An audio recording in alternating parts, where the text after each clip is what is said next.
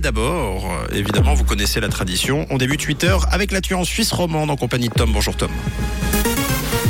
Bonjour Mathieu, bonjour à tous. Au sommaire de l'actualité, les dirigeants du BS avaient travaillé sur des scénarios de rachat de Crédit Suisse ces dernières années. Les romans consommeraient deux fois plus d'anxiolytiques que les alémaniques. Et du soleil au menu de ce week-end Pascal. Le rachat de Crédit Suisse par UBS aurait été anticipé à plusieurs reprises ces dernières années, d'après le journal Le Temps qui cite l'agence de presse Bloomberg. Dès 2020, Axel Weber, alors président du conseil d'administration d'UBS, aurait mandaté des études de faisabilité concernant une possible acquisition. En 2023, l'actuel président du conseil d'administration d'UBS aurait à son tour mobilisé un petit groupe de spécialistes venus de la banque américaine Morgan Stanley. Leur mission était de mettre sur pied des plans d'urgence. On rappelle qu'hier, le conseil fédéral a mis fin à un certain des cadres de Crédit Suisse pour 2022 et pour 2023 jusqu'à la date du rachat. Les romans consomment deux fois plus d'anxiolytiques que les alémaniques. Les dernières données publiées par l'Observatoire de la santé montrent que la consommation de benzodiazépine tourne autour des 30 doses quotidiennes pour 1000 habitants en Romandie, alors qu'elle est plus proche des 15 outre-Sarine. Le Tessin est le canton où la consommation d'anxiolytiques est la plus élevée. Les habitudes de consommation ainsi que les prescriptions généreuses pourraient être responsables de ces différences entre régions.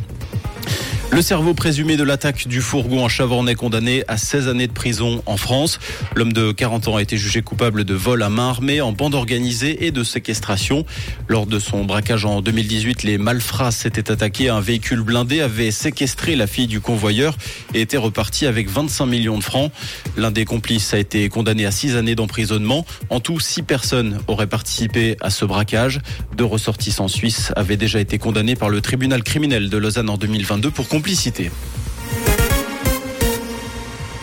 Malgré un hiver pauvre en neige et riche en soleil, le nombre d'accidents provoqués par des avalanches a été stable cette année. Dans son rapport, l'Institut pour l'étude de la neige et des avalanches dénombre 12 accidents ayant fait 15 victimes, soit pour l'heure moins que la moyenne des dernières années fixée à 17. Le risque d'avalanche qui reste par ailleurs élevé pour ce long week-end et cette fin de saison avec un manteau neigeux particulièrement instable.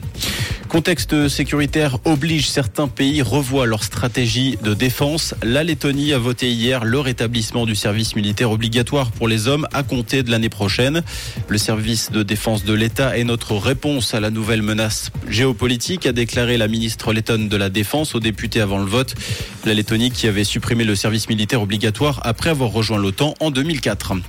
En football, le Servette FC a manqué le coche en demi-finale de Coupe de Suisse, défaite au tir au but face à Lugano à la Praille pour les Grenats qui perdent leur deuxième demi-finale de Coupe de Suisse en deux années. Tenant du titre, les Tessinois défieront Young Boys lors d'une finale inédite. Ce sera le 4 juin au Wangdorf.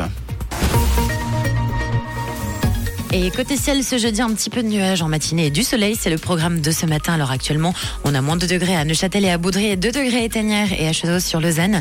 Avec un temps plus nuageux pour cet après-midi et même quelques averses possibles dans la nuit de jeudi à vendredi. Une douce matinée et belle fin de semaine avec Rouge. C'était la météo, c'est Rouge.